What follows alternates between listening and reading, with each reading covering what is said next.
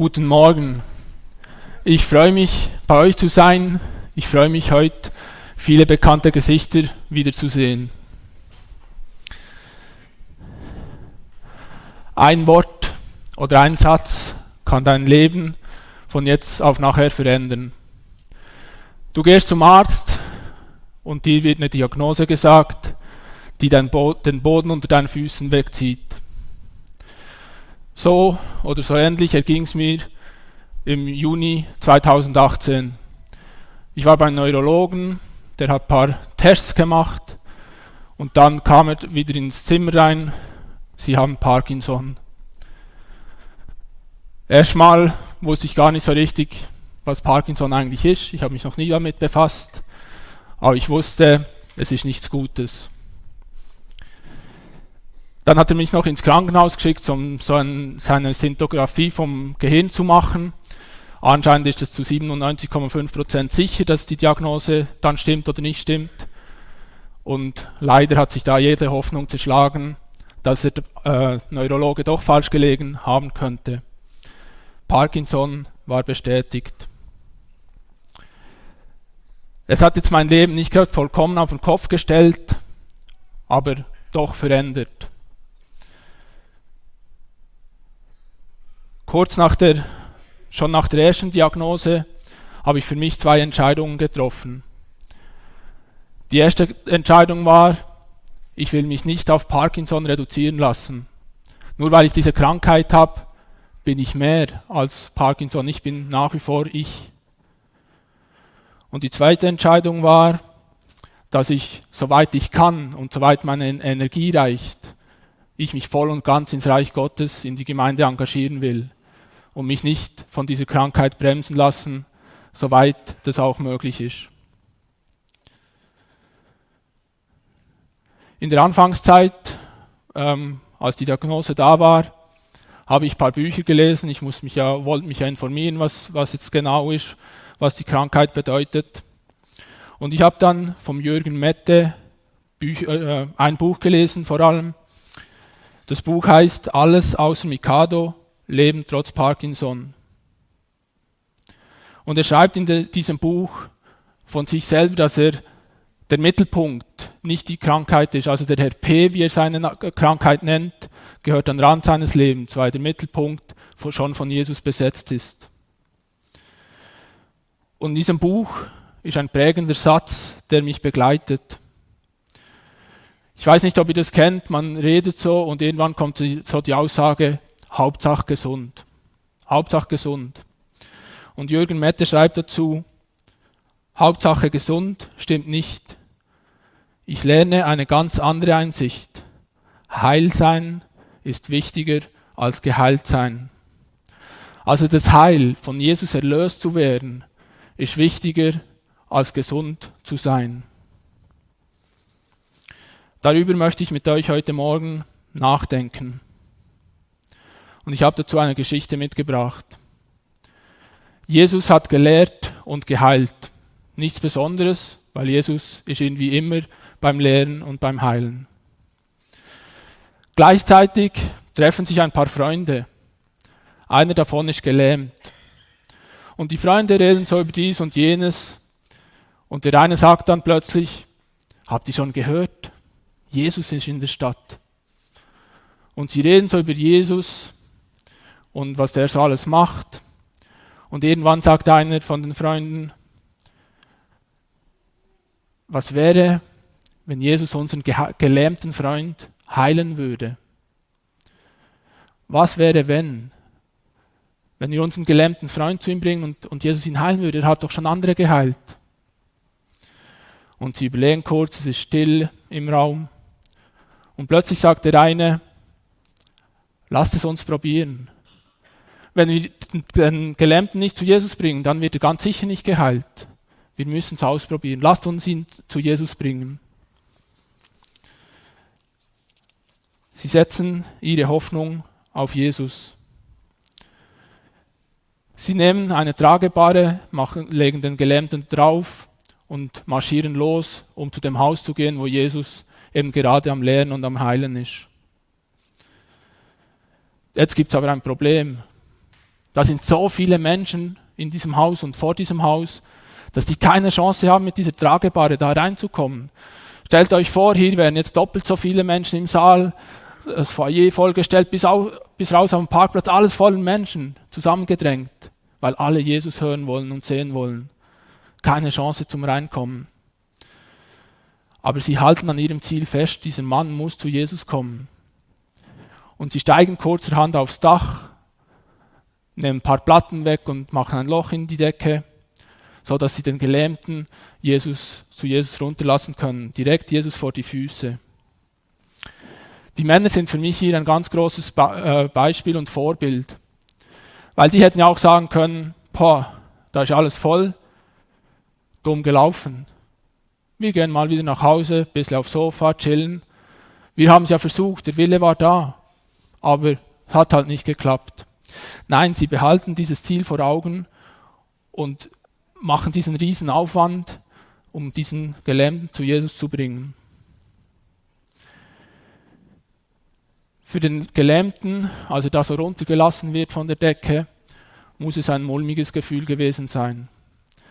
Weil damals war man überzeugt, wenn jemand krank war, wenn jemand gelähmt ist wie dieser Mann, dann ist es die Folge von Sünde. Also muss doch dieser Mann gesündigt haben und selber schuld daran sein, dass er an dieses Bett äh, gefesselt ist.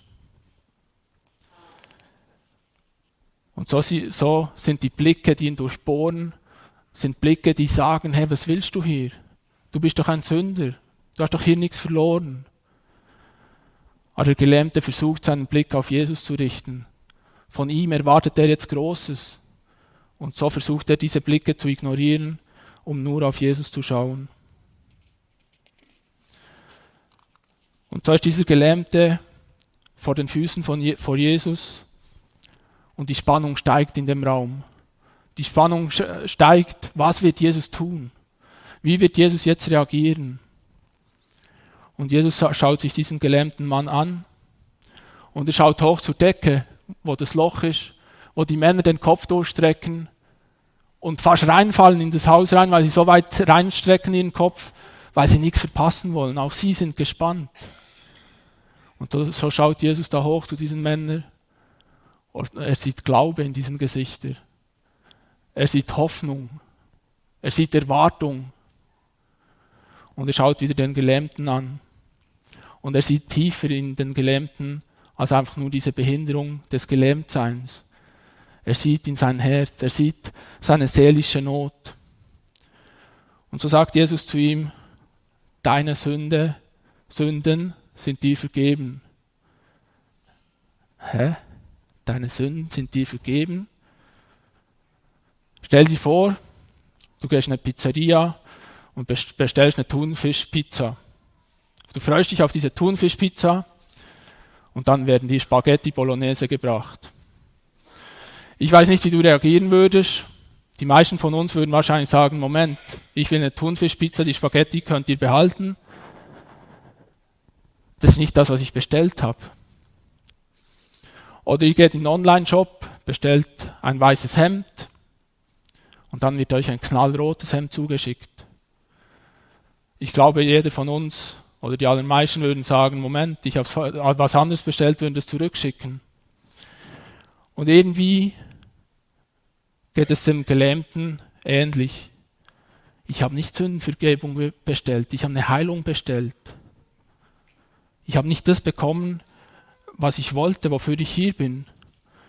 Und die Männer da oben, die schauen immer noch rein und haben ein großes Fragezeichen im Gesicht weil sie sagen, so einen riesen Aufwand auf dieses Dach ein Loch machen, den Mann dahin runterlassen und jetzt gibt es nur Sündenvergebung, nur in Anführungszeichen. Auf der anderen Seite sind in diesem Raum auch noch die Schriftgelernten und Pharisäer, also die religiösen Führer der damaligen Zeit, und die sind wütend. Welches Recht nimmt sich Jesus Sünden zu vergeben? Das darf nur Gott tun. Nur Gott darf Sünden vergeben und Jesus sieht, was sie denken und er bezieht sie mit ein, indem er sie fragt, was ist jetzt leichter? Ist es leichter, wenn ich zu dem Mann sage, deine Sünden sind dir vergeben? Oder ist es leichter, wenn ich ihm sage, steh auf und geh umher? geh umher.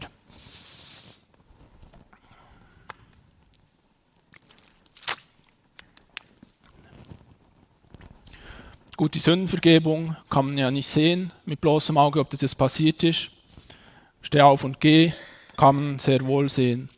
Dennoch diese Frage, was ist einfacher? Und ich finde ganz spannend, was jetzt passiert in der Geschichte. Der Gelähmte wird geheilt. Aber er wird gar nicht geheilt, weil Jesus ihn heilen will. Er wird geheilt, so steht es dann in dem Bibeltext. Er wird geheilt, weil Jesus den religiösen Führer beweisen will, dass er die Vollmacht hat, Sünden zu vergeben. Also Jesus tut eigentlich mehr für sich. Er will beweisen, dass er die Vollmacht hat, dass er Gottes Sohn ist. Irgendwie komisch, so habe ich gedacht für den Geheilten, dass er eigentlich nur als Mittel zum Zweck ist. Auf der anderen Seite kann es ihm doch egal sein. Er ist geheilt, seine Welt ist wieder in Ordnung, alles bestens.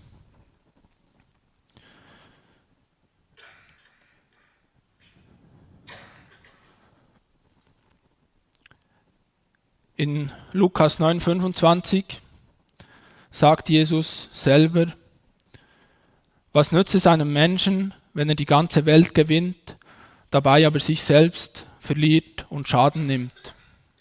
Und noch ein bisschen drastischer formuliert er es im Matthäusevangelium, wo er sagt, denn es ist besser für dich, dass eines deiner Glieder verloren geht, als dein ganzer Körper, äh, ganzer Leib in die Hölle kommt.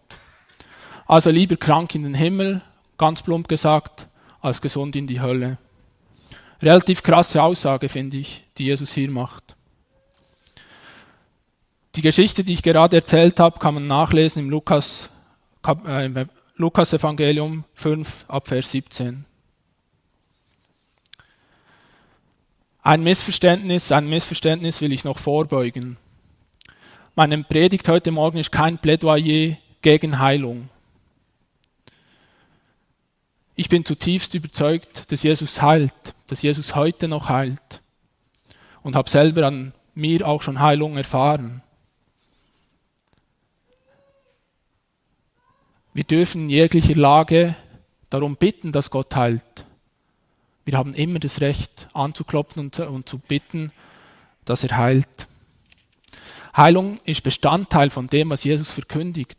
Mit Jesus hat das Reich Gottes, ist dieses Reich Gottes in, den, in die Welt hineingekommen und ein Zeichen davon ist Heilung. Und die Heilungen weisen immer auf das ganz große Heil hin, wenn Gottes neue Welt mal kommen wird, wenn wir in seiner neuen Welt sein werden, wo wir alle geheilt werden, sein werden an Körper, Seele und Geist. In der Bibel gibt es ja auch Heilungsgeschichten, bei denen Jesus den Geheilten sagt, dass sie nichts sagen sollen. Also quasi ein Schweigegebot über diese Heilungen.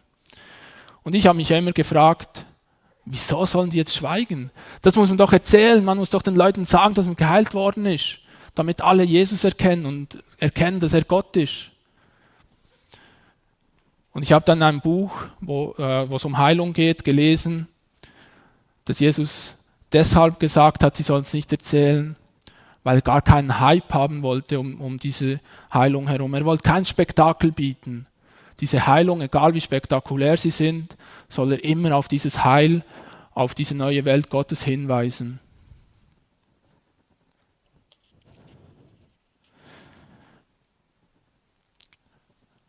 Jürgen Mette schreibt in seinem Buch, dass er von einer einzigen Heilung von Parkinson weiß. In Deutschland gibt es ungefähr laut Statistik 250.000 Parkinson-Kranke. Und ich habe dann so gedacht, okay, 250.000 Parkinson-Kranke, eine Heilung. Meine Chance scheint nicht allzu groß zu sein, laut Statistik.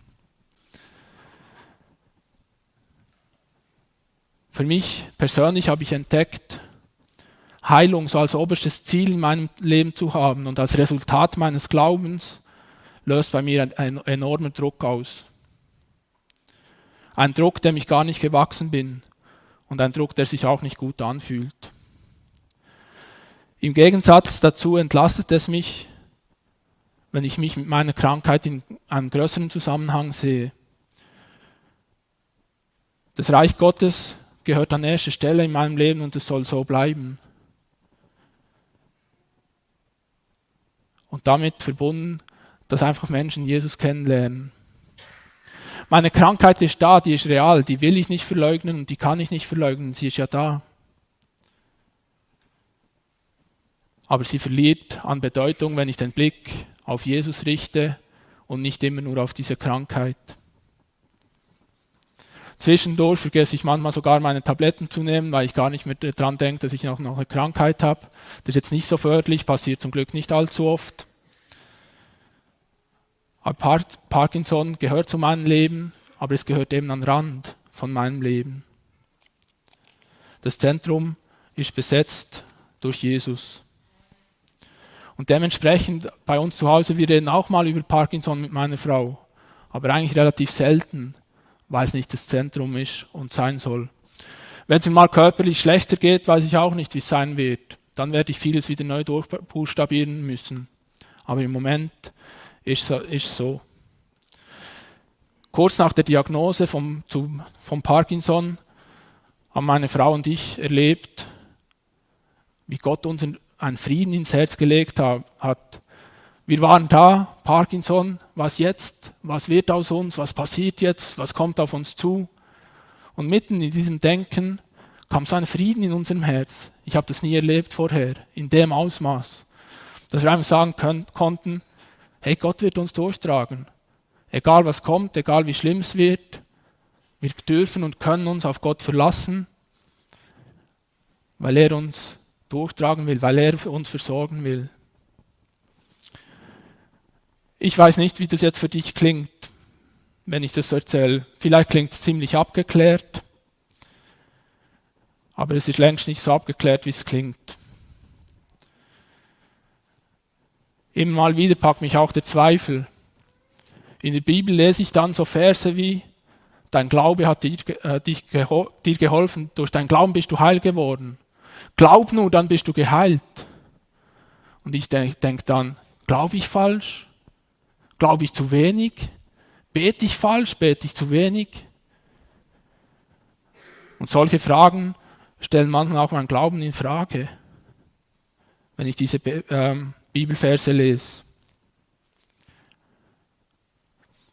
Auf der anderen Seite muss ich äh, einige Medikamente schlucken die haben wieder Nebenwirkungen und dann gibt es wieder Tabletten gegen die Nebenwirkungen. Und einen davon macht, dass mein Mund zu trocken ist und darum muss ich ab und zu einen Schluck Wasser nehmen. Das nervt mich, während dem Predigen Wasser trinken zu müssen. Das habe ich früher nicht äh, machen müssen. Und so gibt es viele Dinge, die auch bei mir einfach, die mich, ja, die mich wirklich nerven. Ich habe nicht mehr die Energie, die ich mal hatte. Wir machen ja Gemeinde Meßkirch, Gemeinde Owingen jedes Jahr ein Pfingstzeltlager. Und beim Aufbauen von diesem Zeltlager merke ich plötzlich, wie die Mädels viel mehr Energie haben wie ich. Also es ist okay, dass die Mädels, habe ich kein Problem damit, aber irgendwie merke ich so, ich will auch Vollgas geben und muss dann akzeptieren, dass es einfach nicht mehr geht, wie es vorher gegangen ist. Über meine Krankheit, über Heilung steht ein ganz großes Fragezeichen für mich, wo ich wenig Antworten dazu habe. Kurz nach der Diagnose habe ich ein Gebet gesprochen. Ich habe gesagt, Jesus, du hast diesen Misch zugelassen, mach was draus. Mach wenigstens was draus, wenn ich schon haben muss. Ob er was draus macht, das weiß ich noch nicht, oder was er draus macht, aber ich wünsche es mir. Und trotz diesen Fragezeichen, trotz dieser Unsicherheit, trotz diesen Sachen, die mich nerven, bin ich aber mit meinem Leben auch zufrieden. Weil auch wenn vieles nicht mehr so gut geht wie vorher, das meiste funktioniert. Ich kann meinen Job als, als Pastor ausführen wie vorher und ich kann mein Leben bis jetzt selber meisten mit ein paar Einschränkungen, aber eigentlich fast wie vorher. Das wird sich vielleicht auch mal ändern, aber von dem her bin ich jetzt einfach nur zufrieden und will auch Gott vertrauen, dass er uns einfach versorgt. Ich bin heute Morgen nicht hierher auf die Linnenwiese gekommen, um euch zu sagen, wie man es machen muss. So von oben herab, so und so und so funktioniert Falls jemand auch so, so eine Diagnose hat oder so eine ähnliche Diagnose. Ich bin vielmehr hier, um euch zu ermutigen. Ich will euch ermutigen, dass ihr an Jesus festhaltet, egal was kommt. Dass ihr euch auch an Jesus klammert, wenn es schwierig wird, gerade in schwierigen Situationen. Ich bin überzeugt, dass es sich lohnt, ihm zu vertrauen. Ich bin überzeugt, dass es einfacher ist, mit Jesus durch so eine Krankheit, durch so eine Situation zu gehen, wie ohne Jesus.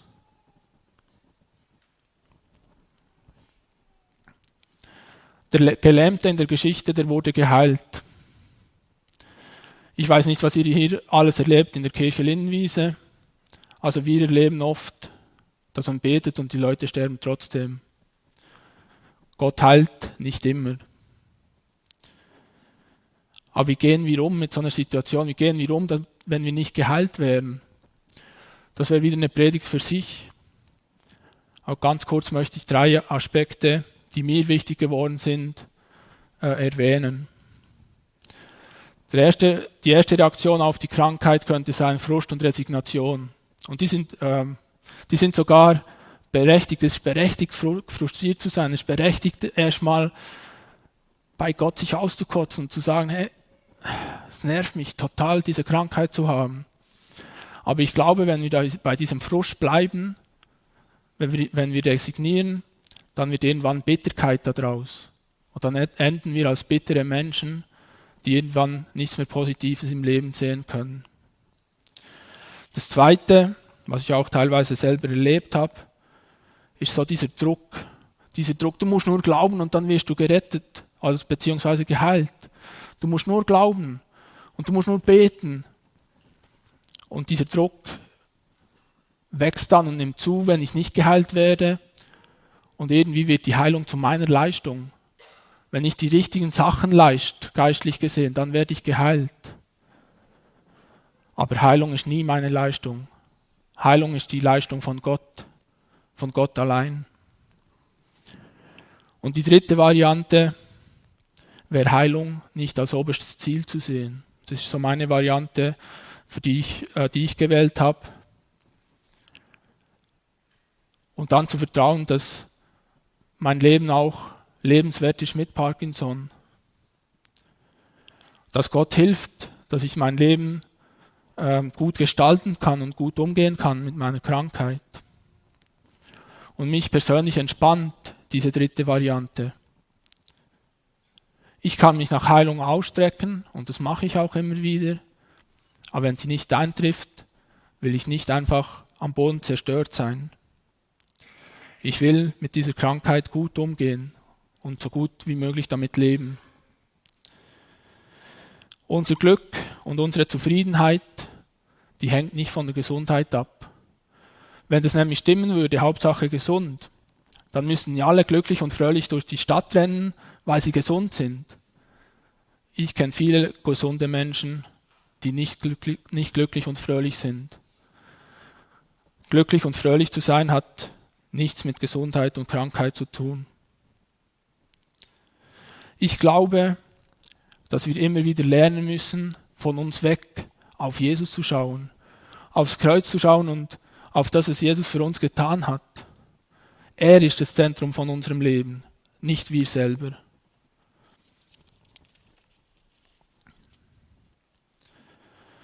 Jesus gibt in der Bibel ein krasses Versprechen ab. Jesus sagt, schaut erstmal auf mich, trachtet nach mir und meinem Reich, dann wird euch alles gegeben, was ihr braucht. Krasse Zusage, finde ich. Alles, was ihr braucht. Nicht unbedingt, was wir wünschen. Manchmal haben wir Wünsche, die nicht in Erfüllung gehen, das ist damit nicht gemeint. Aber alles, was wir brauchen. Und für mich ist es beruhigend zu wissen, hey, Gott versorgt uns mit allem, was wir brauchen, das verspricht er in seinem Wort. Und darauf will ich vertrauen. Zum Abschluss von der Predigt habe ich noch ein paar Verse aus Römer 8 mitgebracht, weil ich finde, die unterstreichen das nochmal, dass Gott einfach zu uns steht, dass Gott uns versorgt. Und dort steht in Römer 8 ab Vers 35, was kann uns scheiden von der Liebe Christi? Bedrängnis, Not, Verfolgung, Hunger, Kälte, Gefahren oder Schwert? Ich bin gewiss, weder Tod noch Leben. Und ich habe dazugefügt, weder Heilung noch Krankheit, weder Engel noch Mächte, weder Gewaltiges noch Zukünftiges, weder Gewalten der Höhe oder Tiefe, noch irgendeine andere Kreatur können uns scheiden von der Liebe Gottes, die in Christus ist, unserem Herrn. Niemand und nichts kann uns scheiden von der Liebe Gottes. Amen. Ich würde gerne noch ein kurzes Gebet sprechen. Jesus, ich danke dir, dass es sich einfach lohnt, auf dich zu vertrauen. Und du kennst jeden einzelnen Menschen hier drin und du kennst auch die Menschen, die mit Krankheit zu kämpfen haben, die eine Diagnose haben, die nicht schön ist. Und ich bitte dich ganz besonders für diejenigen, dass du sie ganz reich segnest heute Morgen, dass du ihnen begegnest mit deiner Liebe. Amen.